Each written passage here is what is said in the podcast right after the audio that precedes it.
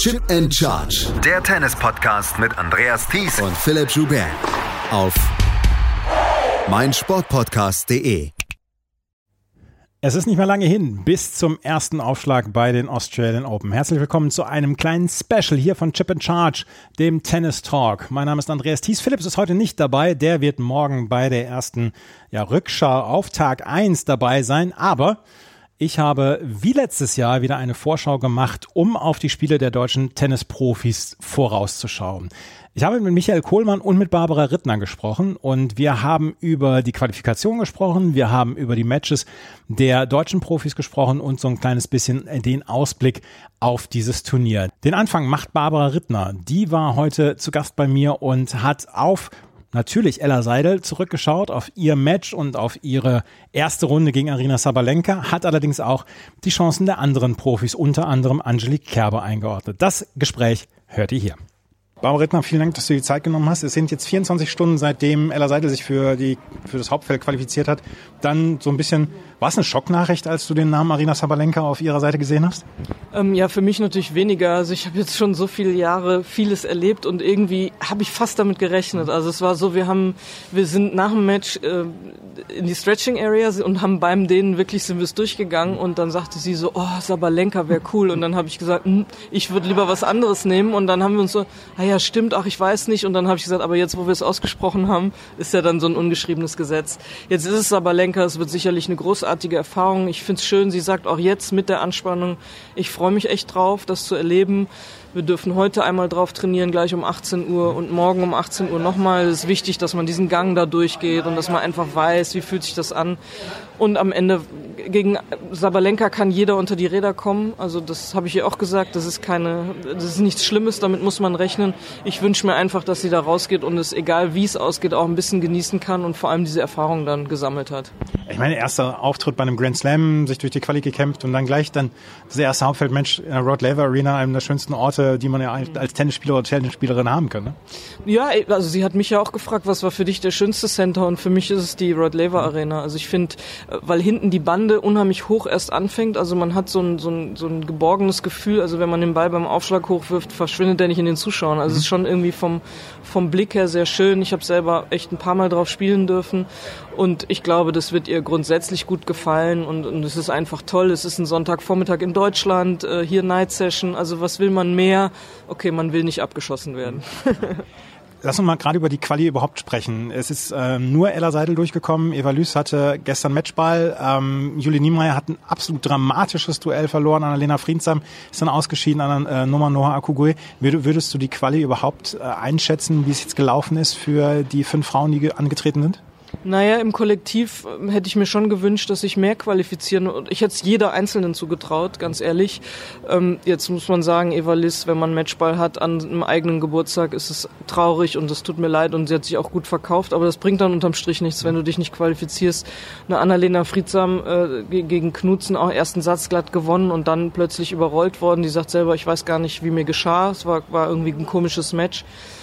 Noma auch sehr nervös angefangen, hat halt jetzt wirklich in den letzten Wochen nicht viel gewonnen, ähm, arbeitet aber sehr, sehr fleißig und konzentriert weiter. Das wird sich irgendwann, wird sie sich auch belohnen. Ähm, und, und ja, Jule Niemeyer, das war dramatisch, 0-5 im dritten und dann zurückgekommen und dann noch geführt und doch nicht irgendwie das zu Ende gespielt. Aber ich glaube, äh, man muss ja positiv bleiben. Die sind dran und sind fleißig. Das ist das Wichtigste. Und jetzt haben wir, ist die Jüngste durchgegangen oder die, äh, ja, mit Abstand mhm. Jüngste äh, mit der Ella Seidel.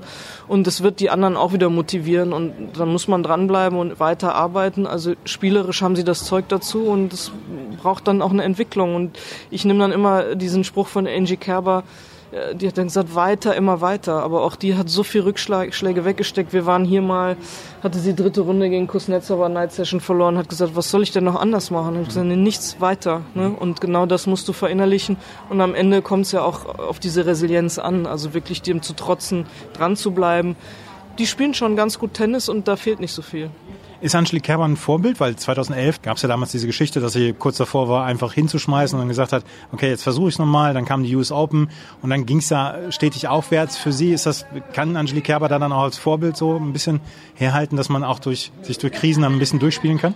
Ja, auf jeden Fall. Also nicht nur Angie Kerber natürlich als dreifache Grand Slam-Siegerin Nummer eins, aber auch diese Generation, Petkovic, Görges, die auch wirklich oft mit Rückschlägen, auch Andrea Petkovic mit vielen Verletzungen, Sabine Lisicki, die dann mit Rückschlägen einfach gut umgegangen sind und dran geblieben sind. Also die diese Resilienz gehabt haben, die die Komfortzone verlassen haben, auch wirklich immer wieder sich neue Dinge überlegt haben, an denen sie gearbeitet haben.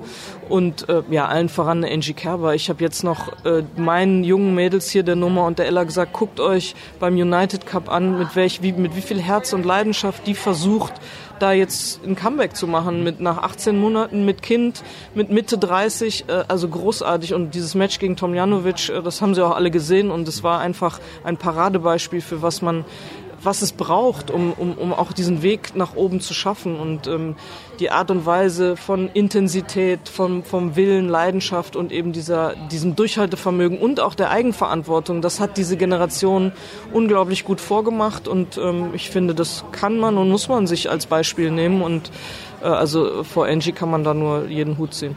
Ähm, sie hatte jetzt diese wirklich einzigartige Situation, egal wie das Ergebnis ist, sie hat ein paar Matches, sie hatte dann jetzt fünf Matches beim, beim United Cup. Sie wirkte auf mich gestern in der Pressekonferenz extrem relaxed, das haben wir in den letzten Jahren nicht immer so gesehen. Wie siehst du das Comeback von, äh, von Angelique Kerber bislang? Ja, also genau so. Ich, ich habe Angie auch gesprochen. Sie wirkt total glücklich und zufrieden mit der Gesamtsituation. Ähm, ich glaube, Baby Liana ist, also auch die habe ich schon gesehen, die lacht eigentlich nur. Also das ist wirklich ein Baby, was schläft und lacht und gut drauf ist und Sie ist hier mit ihrer Mutter, also der neuen Oma, die sich auch kümmert und, und ihr Mann ist dabei oder ihr äh, Lebensgefährte ist dabei und Torben Bells, äh, Vertrauter an ihrer Seite. Also ich glaube, das ist einfach auch ein Paket, was sie sich da geschnürt hat mit vertrauten Leuten um sich rum, der gleiche Physio auch ähm, Yoshi Thron im Hintergrund. Also das ist, glaube ich, so, sie weiß, sie muss jetzt nichts mehr beweisen, hat aber einfach total Bock gehabt auf dieses Comeback und sieht unglaublich fit schon wieder aus. Also das ist ja auch nicht so selbstverständlich nach einer Geburt, nach 18 Monaten raus. Und sie macht es ganz klar nur für sich. Und ich finde es großartig. Ähm, und ich bin mir auch sicher, sie wird den einen oder anderen Erfolg sich erspielen. Und dann ist es sicherlich auch für ihr Heimturnier Bad Homburg schön, ähm, Wimbledon nochmal und dann Olympische Spiele, vielleicht ja als Highlight oder als Abschluss. Oder es geht weiter. Wer weiß, also eine Angie Kerber, die sollte man nie abschreiben. Und ich glaube, die kennt sich jetzt gut genug, um in sich reinzuhören. Und also hier macht sie auf mich einfach einen super super zufriedenen Eindruck und selbst bei dieser bescheidenen Auslosung, erste Runde Collins und zweite Runde, wenn überhaupt eventuell Sieger aus Sviontek kennen, also schlimmer kann es ja nicht kommen. Ähm, auch das, glaube ich, kann sie gelassen nehmen. Aber wer Angie kennt, die ist ehrgeizig und will natürlich was gewinnen. Auf die erste Runde wollte ich zu sprechen kommen gegen äh, Danielle Collins. Da hat es 2019 einen ziemlich üblen Abschluss gegeben. 6-0, 6-2 damals. Daniel Collins, damals auf der Höhe der, ihrer Kunst, äh, hat äh, Angie Kerber komplett abgeschossen. Wie siehst du die Chancen jetzt? Weil auch Daniel Collins hatte ja Probleme in den letzten mhm. zwölf Monaten auch mit der Gesundheit etc. Ja, also zum einen war es damals, es war ein unglaublich heißer Tag, mhm. ich kann mich noch gut erinnern und die Bälle sind so schnell geflogen und die Collins hat jeden ein Stückchen vor die Linie gespielt und hat nämlich genau durch ihre guten Hebel auch das Spiel, was eine Kerber wegdrücken kann. Mhm. Also sie liegt ihr nicht. Das ist ein, das ist mal klar. Und ähm, dann hat eine Collins in dem Jahr Halbfinale gespielt äh, und in 22 hier Finale gespielt. Also das zeigt auch, ihr liegt dieser Belag. Sie liebt Australien, sagt sie auch immer wieder. Hat aber genau, ähm, wie gesagt, auch gesundheitliche Probleme. Und ich glaube, jetzt sind die Karten neu gemischt. Aber Kerber Collins ist einfach auch eine Runde, die hätte ich hier auch in der vierten Runde gesehen, wenn beide im Turnier drin sind. Insofern ist es hart. Angie muss es nehmen, wie es kommt und muss gucken, dass sie selber wirklich äh, versucht, druckvoll zu spielen und Collins nicht zu sehr spielen lässt. Eine Spielerin, die beim United Cup nachhaltig auf sich äh, aufmerksam, aufmerksam gemacht hat, ist in Anführungsstrichen, ähm, ist Laura Siegemund, die die Chefrolle ja quasi übernommen hat, dort im Mix, gerade im Finale, wo sie, wo sie einen nur noch stehenden Sascha Zverev da durchgezogen hat. Ähm, sie hat ein fantastisches Mix gespielt. Sie ist jetzt auf Platz 5 der Doppelweltrangliste. Sie spielt weiterhin Einzel, weil sie auch in die Turniere kommt, ins, äh, in die Grand Slam Hauptfelder. Sie spielt jetzt gegen Ekaterina Alexandrova in der ersten Runde. Sie hat rausgezogen in äh, Adelaide. Ich habe gestern noch mit dem Antonio Zucker gesprochen. Der hat gesagt, ist kein Problem, ist alles in Ordnung. Ähm, wie siehst du die, ähm, die Form beziehungsweise wie siehst du Laura Siegemund, weil die trägt ja mit 35 ja noch das Klavier? Ähm, also ich bin ja sehr, sehr nah an Laura dran über die ganzen Jahre und sie ist ja auch sehr offen und direkt und wir tauschen uns viel aus. Ist auch ein Vertrauensverhältnis und ich finde das großartig. Also die hat immer weiter an sich gearbeitet und immer weiter auch äh, Wege gesucht, sich zu verbessern. Ist so eine ganz akribische, also die dann auch mit, mit, mit dem Anto, ist ja ihr Lebensgefährte, aber gleichzeitig auch ja der Trainer, die sich immer weiter auch auf dem Platz auseinandersetzen mit, was können wir noch machen. Und ich finde, ihre Leistungen im Doppel sind ein Paradebeispiel oder Mixed äh, Paradebeispiel dafür, was man erreichen kann, wenn man auch wirklich ganz äh, akribisch dann im Doppel weiter trainiert. Und also sie ist da eine große Stütze, glaube ich, fürs deutsche Tennis, auch im, im, im Billie Jean King Cup im Doppel natürlich gesetzt. Und auch ihre Art und Weise, wie sie führt, also wie sie Verantwortung übernimmt. Also sie ist ja auch ab und zu mal in Stuttgart und fragt dann an, hast du eine Junge, mit der ich trainieren kann? Nehme ich mit Kusshand, weil von der kann man so viel lernen. Und ähm, die ist dann auch tough im Training mit denen und fordert die und stellt auch Forderungen. Also es ist nicht immer einfach mit ihr. Ähm, aber sie weiß genau, was sie will. Sie hat ihre Werte, die sie auch vertritt. Also ist auch wirklich äh, bei aller Offenheit und bei allem, wo sie auch mal jemanden wirklich äh, vors Schienbein tritt, äh, verbal, äh, steht sie aber dazu und es ist immer ein offener Austausch und insofern ist die Laura, äh, ja, wundert mich nicht, dass sie auch einen müden Sascha dann sogar im Mix führen könnte, führen konnte. Also Sascha Hut ab, was der auch geleistet hat. Aber es war toll zu sehen und ähm, da sieht man mal, äh, wie heißt das, the older the better. Also die Laura wird ja dieses Jahr auch 36 und hat auch viele Kreuzbandriss und schwere Verletzungen gehabt, aber kämpft sich zurück und ist topfit und hat ja vor einem Jahr gesagt, Mensch, eigentlich will ich nur noch doppelt spielen und dann lief es im Einzel wieder so gut und ich muss sagen, Laura, also so, so gut wie du im Einzel noch spielst, hör bitte nicht damit auf, solange es geht. Aber es schleichen sich natürlich Handgelenk, jetzt bisschen Oberschenkel, es zwickt halt hier und da öfter als vor zehn Jahren. Jetzt gegen Ekaterina Alexandrova. Alexandrova ist ja auch keine, die einem Rhythmus gibt in irgendeiner Weise, oder? Nee, das ist das denkbar äh, blödeste Los. Mhm. Also die ist jetzt auch noch in Form, hat mhm. gerade eine Ribakina geschlagen, ist im Finale in Adelaide. Also wenn du eine nicht haben willst, dann die. Ähm, auch gerade eine Laura Siegemund, äh, wobei sie letzte Woche Samsonova geschlagen hat, die ein ähnliches Spiel hat, muss man sagen. Also Laura wird alles versuchen und tun dafür, dass... Ähm, dass Alexandrova da fehlerhaft spielen wird, aber es ist natürlich unglaublich schwer gegen eine Inform spielende. Dann hat die auch ein Top Ten Niveau und also ich hätte der Laura da ein anderes Los gewünscht. Das ist vielleicht sogar das schwerste von allen deutschen Spielerinnen. Es ist insgesamt eine relativ schwierige Auslosung. Wir kommen jetzt gleich noch auf Tamara Korpatsch und Tatjana Maria, aber insgesamt ähm, hätte man sich dann, hättest du dir vielleicht dann auch gewünscht, die eine oder andere Spielerin mal so ein bisschen außen vor zu lassen, vielleicht erst zweite oder dritte Runde zu haben? Ja, auf jeden Fall. Vor allem jetzt mit eben Ella Seil gegen Sabalenka. Also das hätte es auch nicht gebraucht, direkt so schön die Erfahrung ist. Alexandrova ist halt in aller Munde jetzt gerade mit Adelaide Finale und, und Collins ist immer eine Nummer hier in Australien. Also die drei, das ist schon heavy. Jetzt Tatjana Maria gegen Osorio sehe ich absolut, äh, also eher auf Tatjanas Seite, wobei es, klar, aber was will man beim Grand Slam erwarten? Es ist eng. Und Tamara Korpatsch, ähm, spielt gegen eine Gegnerin, gegen die sie gerade in Klusch auch gespielt hat mhm. und 7-6 im dritten gewonnen hat. Ähm, wenn ich das richtig in Erinnerung habe. Mhm, also genau. das ist auch so ein Match auf Augenhöhe. Ich weiß nicht, ob man sie Burridge nennt oder Bourage. Also ich bin da so ein bisschen äh, hin und her gerissen, ist ja eine Engländerin, aber ich, ich dachte Bourage mit einem französischen Hintergrund. Egal, die spielen auch, die haben ein ähnliches Spiel und ich glaube, es wird auch ein enges Match, aber da sehe ich auch Tamara vorne. Ja. Äh, Tamara Kovac wollte ich gerade noch drauf ansprechen. Letztes Jahr wirklich noch mal einen fantastischen Herbst gehabt mit dem Turniersieg dort in Cluj. Wieder unter die Top 100 gespielt, immer relativ unauffällig, aber dann so diese Top 100 Ergebnisse sind dann immer da und dann ist er bei den, den Turnieren dabei. Dann, dann die, dieser nächste Schritt dann noch. Also Gibt es denn noch einen nächsten Schritt? Ist da noch Potenzial für einen nächsten Schritt? Also ich glaube, wer ein WTA-Turnier gewinnen kann, wie Klusch, mhm. was ja kein kleines war, mhm. so ein 250er, der kann auch noch den nächsten Schritt machen. Und soweit ich weiß, hat Tamara äh, bis Mai gar nichts zu verteidigen. Das heißt, es ist auch ein bisschen auslosungsabhängig, aber warum soll sie nicht die Top 50 angreifen? Also ich traue ihr das durchaus zu.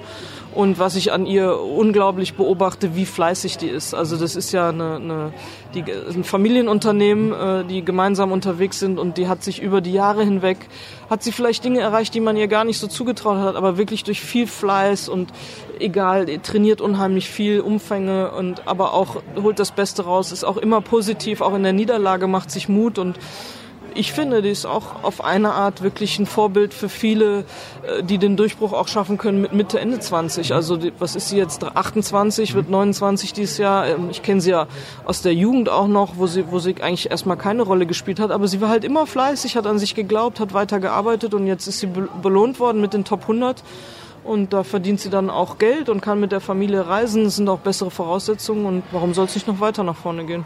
Und Tatjana Maria ist, äh, ruht auch komplett in sich selbst, oder? Ich meine, es ist jetzt, jetzt keine 3000 Meter in Südamerika, wo sie hier spielt, sondern es ist äh, Melbourne, es ist Australien, es ist auch der, auch der Hartplatz und trotzdem hat man nicht das Gefühl, dass sich in irgendeiner Weise noch Druck macht oder so. Nee, das glaube ich nicht. Also Tatjanas Druck, den sie sich macht, ist ihr eigener Ehrgeiz. Mhm. Und das, also die ist eine Kämpferin vor dem Herrn, die wird immer bis zum, das wissen wir alle, bis zum letzten Ballwechsel fighten und wenn es drei Meter hinter der Grundlinie mit Vor- und Slice ist. Also das ist ja so ihr Spiel. Am gefährlichsten wird sie immer auf Rasen sein mit den unterschnittenen Bällen. Das war auch immer so ein bisschen das Problem, glaube ich, warum sie nie ganz vorne angreifen konnte, weil es am Ende doch vielleicht für die, für die Spitze ein Tick zu harmlos war auf normalen Belegen. Aber ähm, bei Tatjana gilt die musst du erstmal schlagen. Und das wissen alle. Ich glaube, keiner spielt gerne gegen sie, weil sie ja auch so anders spielt. Du musst selber das Spiel gestalten und wenn du dich nicht traust, ans Netz vorzugehen, spielst du dich tot. Und insofern, also auch eine Osorio wird denken, oh Gott, und wird sich auf drei Stunden einstellen und äh, die hat dieses unglaubliche Händchen, Tatjana, ruht in sich, genau wie Sie sagen, hat die Family dabei, äh, die wirken total happy. Die äh, kleine Charlotte äh, spielt selber schon gut Tennis, also die können miteinander spielen und ja, die macht so ihr Ding, äh, weiß auch, Mensch, mit 36 wird's, äh, dieses Jahr 37 wird so lange auch nicht mehr gehen, aber sie kostet es aus und sagt, solange ich fit bin, spiele ich. Eine letzte Frage noch. Ähm, es sind jetzt vier Spielerinnen ganz oben. Rybakina, Swiatek, Sabalenka und dann jetzt auch Coco Gauff seit den US Openern beziehungsweise seit dem US Swing. Ich habe so ein bisschen das Gefühl, dass wir in so eine neue Ära kommen jetzt, wo wir wieder so eine so eine eine, eine Quadriga an Spielerinnen haben, die so dass das Tennis erstmal für die nächsten Jahre bestimmen können. Ähm, scheint im Moment ganz gute Nachrichten fürs Frauentennis zu sein, oder? Dass wir wieder so, so vier Spielerinnen haben, wo es dann auch die Rivalitäten gibt. Ja, ich denke, das ist auch dringend notwendig. Also, dass man da wieder, ja, dass man sich wieder identifiziert mit einer dieser Personen. Ich wünsche mir, dass äh, Naomi Osaka dabei bleibt, weil die ist ja auch noch jung genug. Sie selber sagt, sie will noch mal voll angreifen im Training hier, weiß ich nicht, äh, war es sehr gemischt, aber äh, also für diese Rivalität wäre es super. Man stellt sich vor, eine Espati hätte länger gespielt, dann wäre es jetzt wirklich, äh, habe ich heute noch mit jemandem drüber gesprochen, dann wäre es jetzt richtig interessant, aber so entwickelt sich da was. Auch letztes Jahr hier das Finale äh, Rybakina gegen Sabalenka war absolut hochklassig, auch wenn die ein ähnliches Hauruck-Tennis spielen, sage ich mal so. Aber ähm, ja, mit einer Sviontek, die die Bälle so früh nimmt und auch ihren eigenen Stil hat und eine Kokogov, die eben auch sich so fantastisch athletisch bewegt und ihre Vorhand stark verbessert hat. Also ich glaube schon, dass es wichtig, dass diese Gesichter dabei bleiben und dass genau diese Rivalitäten dann zustande kommen, noch mit einer Athletik von einer Sakari, einer Ostapenko, die immer wieder da reinmischt und, und, und. Also es gibt ja noch durchaus auch viele andere interessante äh, Spielerinnen. Danke fürs Gespräch. Sehr gern. Das war Barbara Rittner mit ihren Einschätzungen zu der ersten Runde der deutschen Tennisprofis bei den Frauen. Fünf deutsche Damen sind im Wettbewerb. Als erste wird am morgigen Sonntag dort Tamara Korpatsch eingreifen. Ella Seidel ist auch noch am Start gegen Arena Sabalenka in der Rod Laver Arena. Kommen wir zu Michael Kohlmann und kommen wir zu den deutschen Herren. Alexander Zverev trifft auf Dominik Köpfer unter anderem. Jan-Lennart Struff hat ein kniffliges Los gegen einen Australier. Und Karen Ratschanow gehört auch zu den Gegnern der deutschen Profis. Darüber haben wir gesprochen und wir haben natürlich auch darüber gesprochen, wer denn so in den nächsten Jahren dann auch mal in der Quali spielen könnte. Da gibt es nämlich auch einige Namen. Das Interview mit äh, Michael Kohlmann, das hört ihr hier. Michael Kohlmann, danke für deine Zeit. Als erste Frage muss mir gestattet sein. Hat Torben Behl schon öffentlich an deinem Stuhl gesägt? nee, also soweit ich weiß noch nicht. Äh, wir haben ähm, ein paar Mal schon hin und her geschrieben. Wir haben uns hier schon getroffen. Ich habe ihm auch gratuliert. Großer, großer Erfolg, große, großes Ereignis. Ähm, aber also, soweit ich weiß, hat er noch nicht öffentlich ähm, irgendwo kundgetan, dass er der Nächste jetzt sein möchte. Wie habt ihr das verfolgt, den United Cup Sieg? Also du hast jetzt mit dem, das ist kein, keine ITF-Geschichte, kein, kein Teamwettbewerb an sich, sondern wirklich von ATP und WTA dann ausgetragen. Wie hast du das, wie hast du das verfolgt, diesen Wettbewerb? Ja, zuerst äh, von zu Hause aus die ersten Spiele und äh, ich bin dann am Freitag, als das Viertelfinale gegen äh, Griechenland war, bin ich hier in Melbourne gelandet und habe dann abends ähm, noch das äh, Mixed äh, live sehen können im Fernsehen und habe es dann die nächsten Tage im, im, Fernsehen verfolgt und ja, also äh, es war schon beeindruckend, ähm, erstmal was für eine Ausdauer und mit was für einer Einstellung Sascha da an die ganze Sache angeht. War es natürlich ein toller Sieg von der Angie auch ähm, am Samstag und die Laura in den Mixed-Partien ähm, war auch sensationell. Ich glaube, es war in, in, im Großen und Ganzen echt ein toller Teamerfolg. Ähm, es sah gut aus. Ich fand äh, die, die, die Box im Hintergrund sah super aus, war immer, ähm, waren immer voll besetzt und alle Spieler, also auch Maxi Materer, Kai Wenelt und auch Tatjana Maria, die jetzt keine Einsätze hatten, aber ähm, waren bei allen Partien vor Ort, haben gefeiert, haben, haben, haben die, die Leute an, angefeuert. Ähm, also so sah es sehr, sehr harmonisch aus und ein toller Erfolg fürs deutsche Tennis. Das deutsche Herrentennis hatte letztes Jahr ein richtig gutes Jahr. Wir haben die Rückkehr von Jan-Lennart Struff unter die Top 30 gehabt, High Ranking. Janik Handmann hat super gespielt, Daniel Altmaier, Jan, ähm, Dominik Köpfer, ähm, Maxi Matra hat gut gespielt. Das wird ein wichtiges Jahr, oder? Struffi hat sehr viele Punkte zu verteidigen, Janik Hanschmann hat viele Punkte zu verteidigen. Wie schaust du auf dieses Jahr 2024 voraus, bevor wir auf die Matches der deutschen Spieler zu sprechen kommen? Ja, also es waren viele Highlights und ähm, jeder hatte so seine seine speziellen Phasen so im Jahr, wo man wo man irgendwie dachte, wow, das äh, toll, tolle Erfolge. Ähm, haben sich ja jetzt auch hier alle unter die ersten 100 gespielt, sind hier mit sechs Mann sind wir hier im, im Hauptfeld vertreten, was mit Sicherheit eine tolle Anzahl ist. Klar, die Quali-Anzahl äh, werden wir vielleicht ja auch noch darauf zu sprechen mhm. kommen, ähm, ist, ist ausbaufähig. Also da haben wir mit Sicherheit auch noch Luft nach oben. Aber sechs Leute im Hauptwelt zu haben, ist mit Sicherheit erstmal ein, äh, oder spiegelt das wieder, wie das Jahr letztes Jahr war. Ähm, und, und jetzt ist so für mich wirklich ganz interessant zu sehen, wie das, die elf, erste Hälfte des Jahres ist, weil ähm, alle sechs Spieler ähm, äh, wollen irgendwo oder haben sie auch so kundgetan, wollen alle bei den Olympischen Spielen starten. Und ähm, da ist die Deadline äh, Paris, also sprich äh, mit Abschluss von den French Open geht es dann darum, wer die ersten vier sind, ob die sich äh, qualifizieren für die Olympischen Spiele oder nicht. Und äh, das ist ziemlich eng. Also auch wenn die Rangliste äh, aktuell noch so aussieht, als wenn äh, das eine klare Sache ist, ist äh, bis auf Sascha eigentlich alle fünf sind da sehr, sehr eng beieinander und ähm, das ist den Spielern auch bewusst, also das wissen sie auch und ähm, insofern ist es ganz interessant für mich zu sehen, wie so der Schedule von jedem Einzelnen ist, wie sie sich das Jahr so aufbauen und ja, also wer dann am Ende vorne steht, weil ich, finde schon, dass dass das natürlich erstmal eine, die erste Leistung ist, sich zu qualifizieren. Und ähm, ja, bin gespannt, wer dann am Ende ähm, da wirklich äh, oben steht. Du hast ja gerade angesprochen, es, äh, Rudi Molliker war in der Quali, Benjamin Hassan, den müssen wir ein bisschen außen vor betreiben, weil er nicht Davis Cup fähig ist, aber trotzdem hier für Deutschland spielt. Das waren die beiden einzigen Quali-Spieler. Oskar Otte hatte letztes Jahr noch versucht, spät dann in Monastir dann noch ähm, auf den Zug aufzuspringen, hat es nicht geschafft, war ja auch lange verletzt. Henry Squire hat es nicht geschafft. Ähm, wie siehst du, dass die, dieses Feld gerade so ab Platz 250, wer könnte da in den nächsten Monaten noch dazu stoßen? Ja, also die, die, die du jetzt gerade genannt hast, mit Sicherheit, das sind, glaube ich, die ersten Kandidaten, die, äh, ja, die jetzt ja auch knapp dahinter sind. Dann ähm, hat man, glaube ich, mit Marvin Möller, Luis Wessels, ähm, Max Rehberg, ähm, Marco Toppo. Äh, es sind äh, ziemlich viele, so die das Potenzial haben ähm, und die auch schon immer mal wieder ähm, in, in einigen Phasen das bewiesen haben, dass sie eigentlich so diese ähm, Grenze zur Quali äh, für die Grand Slams ähm, erreichen müssten. Aber äh, diese Konstanz fehlt da noch ein bisschen drin und, und, und von denen, sage ich jetzt mal, genannten jetzt hoffe ich eigentlich Nikola Kuhn auch noch, der jetzt nach langer Verletzungspause auch wieder gerade äh, zurückkommt. Der spielt gerade in Monastir, hat da mit Kamil Majczak mhm. einen, einen, sehr, sehr guten Polen, der auch gerade nach Pause äh, wieder äh, zurückkehrt, geschlagen. Also ich glaube, äh, wir haben eine gewisse Anzahl an Leuten, die es schaffen können. Ist halt immer die Frage, schaffen sie es jetzt dieses Jahr? Deswegen ist es auch für die ein, ein wichtiges Jahr, äh, wo ich hoffe, dass wir dann spätestens nächstes Jahr hier äh, wieder mehr Leute in der Quali auch vertreten haben als dieses Jahr. Kommen wir mal auf die Spiele der Deutschen zu sprechen, die jetzt in den Top 100 sind und die für sich fürs Hauptfeld qualifiziert haben. Und da treffen wir gleich auf zwei äh, in einem Match. Alexander Zverev trifft in seiner ersten Runde auf Dominik Köpfer. Was dir durch den Kopf gegangen, als du das gesehen hast? Ja, ist immer blöd. Äh, äh, also ich finde es immer blöd, wenn zwei direkt gegeneinander spielen. Ähm, ja, äh, ist, ist für, für, für die beiden wahrscheinlich auch nicht angenehm. Wobei die, für die ist das noch normal, wenn man auf einem Turnier ist, dass man auch mal gegen einen spielt aus dem gleichen Land. Aber jetzt so, wenn also ich hätte es jetzt nicht gebraucht. Also ich ähm, hätte lieber jeden Einzelnen gegen einen anderen gehabt, aber ähm, gut, das kann man sich ja nicht aussuchen. Ähm, ist für Dominik, der jetzt gerade den äh, Challenger-Sieg in Canberra gefeiert hat, ähm, ja, ein harter Brocken, hat letztes Jahr US Open sich verletzt gegen Carlos Alcaraz. Also der hat bei den Grand Slam Turnieren schon immer knackige Auslosungen für Sascha.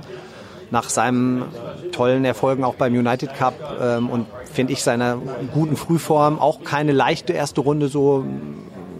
Ja, es, es ist eine interessante Partie, ähm, wobei ich glaube, also ich glaube, dass ich äh, Sascha da aktuell ein bisschen vorne sehe.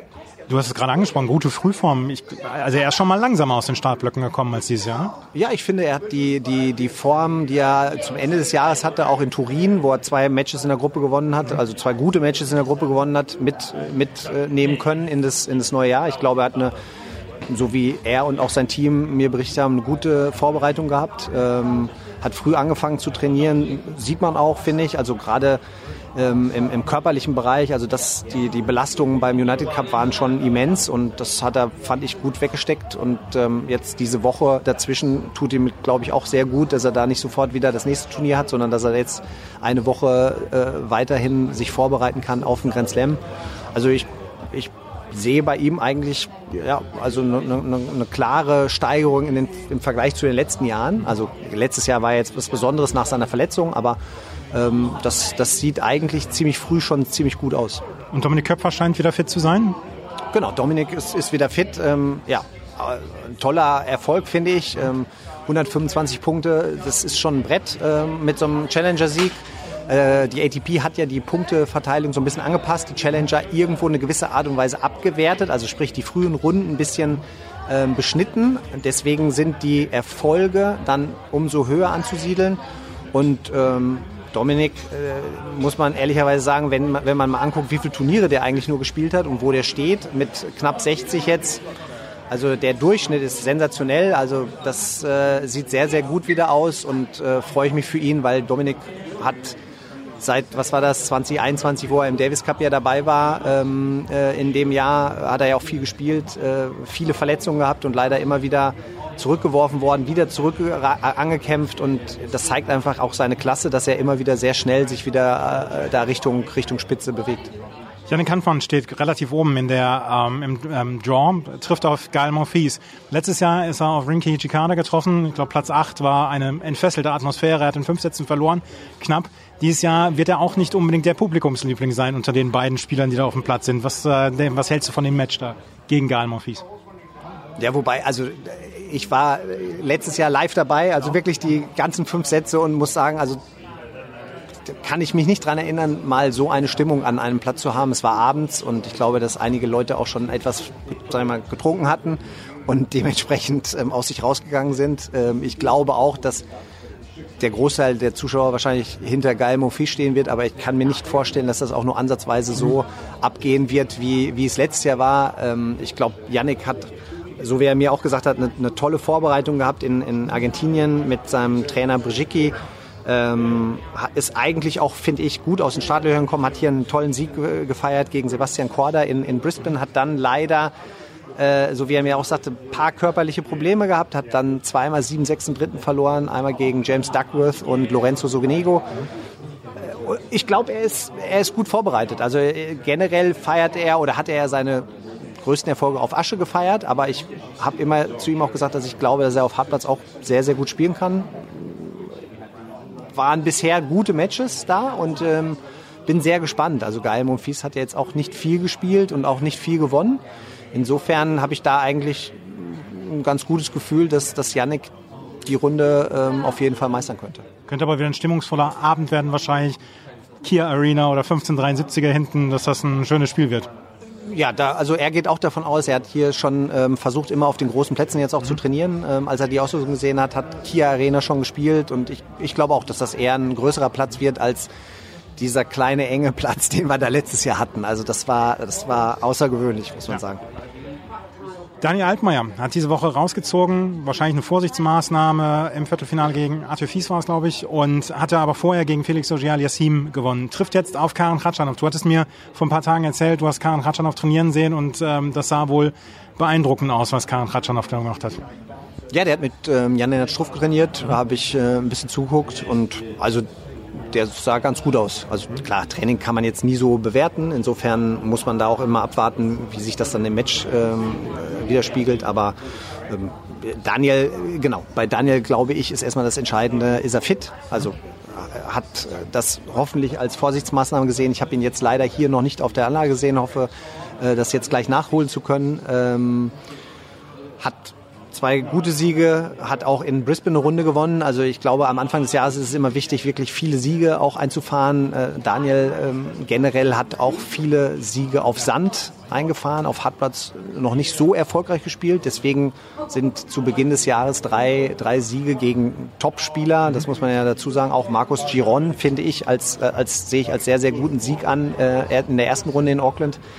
Ähm, das wird ihm mit Sicherheit weiterhelfen und ja, hatte hier ähm, letztes Jahr eine ganz enge Partie in der Kia Arena leider verloren. Ähm, dieses Jahr jetzt Katschanov könnte auch ein größerer Platz sein.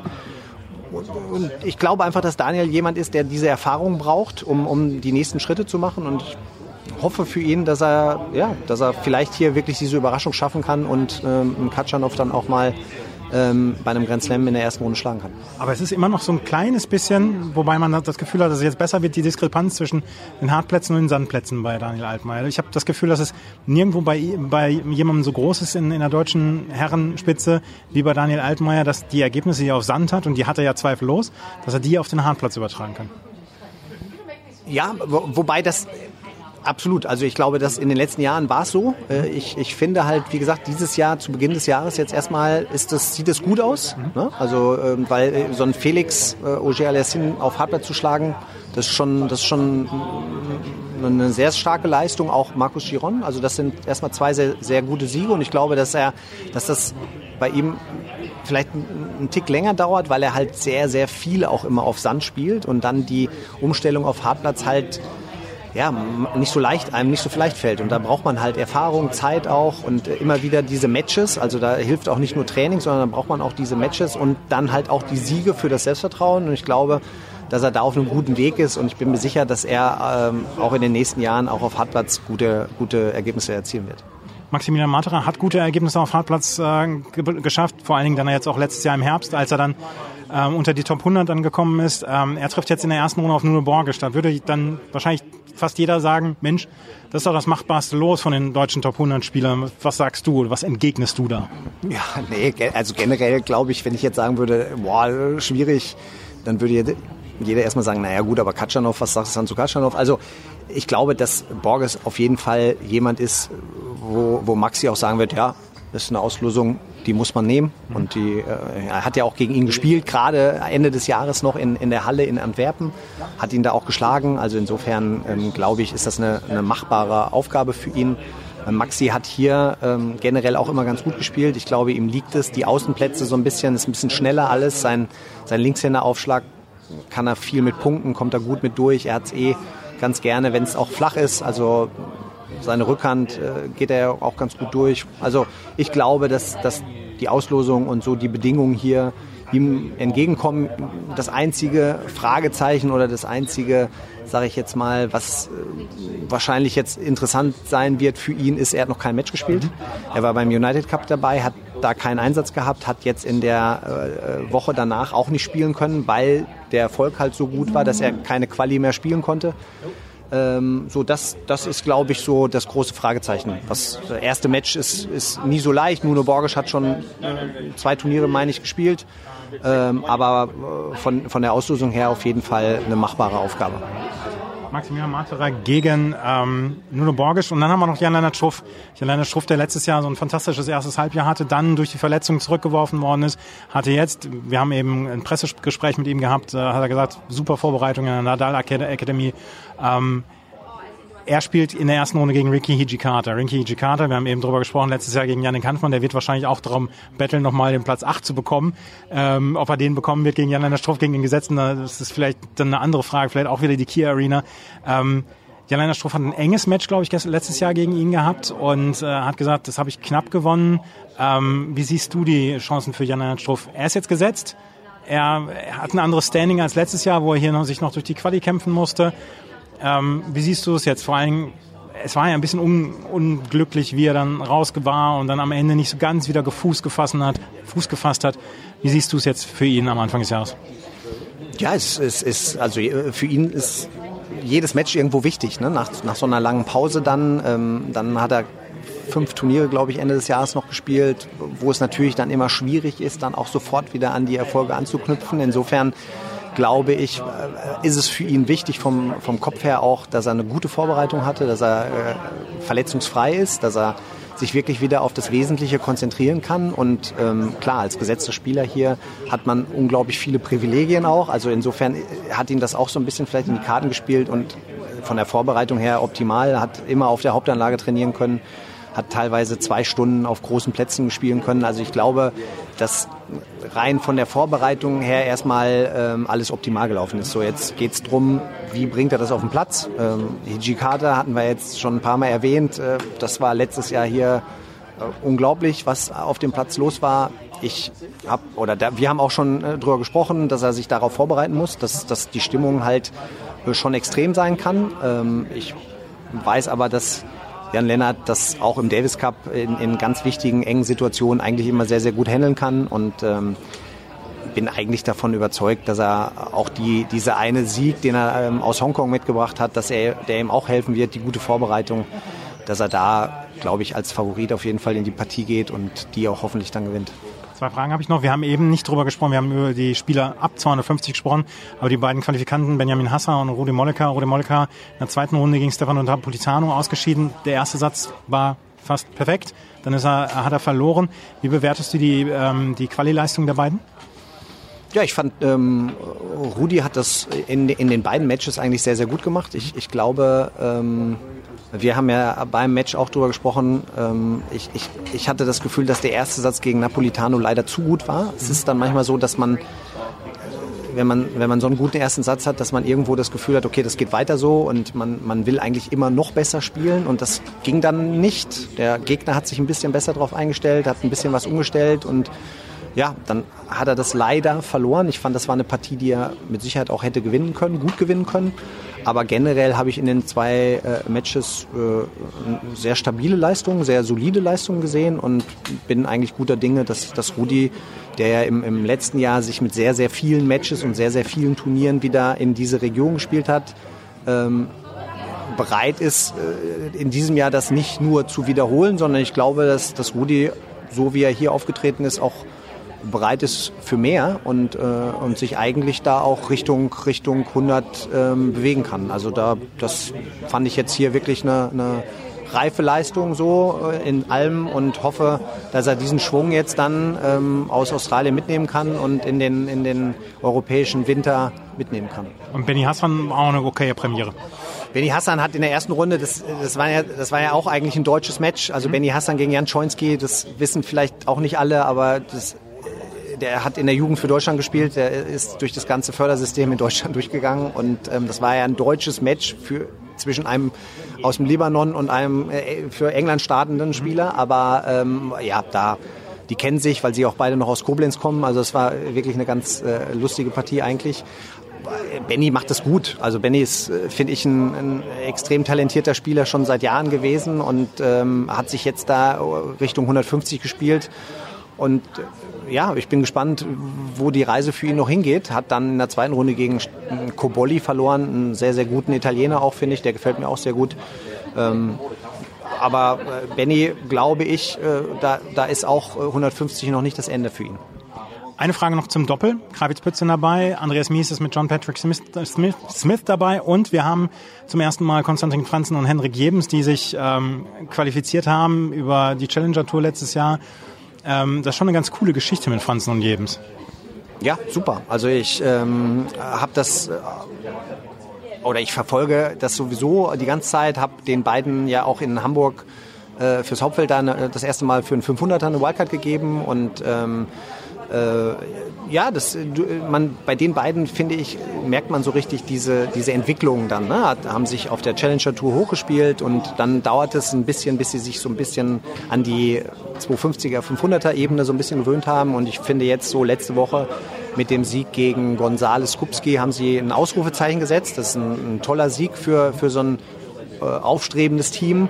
Und ich, damit zeigen sie, dass sie da oben auch angekommen sind. Und jetzt ähm, gilt es halt dafür, oder jetzt geht es darum, sich auf der Ebene dann auch zu etablieren. Also da ne, auf, auf, auf den Turnieren, Woche für Woche die Ergebnisse zu machen. Und dann bin ich auch davon überzeugt, dadurch, dass sie ein junges Team sind, ein aufstrebendes Team mit unglaublichen Waffen. Ich meine, die servieren beide ähm, ja, aus dem dritten Stock so ungefähr.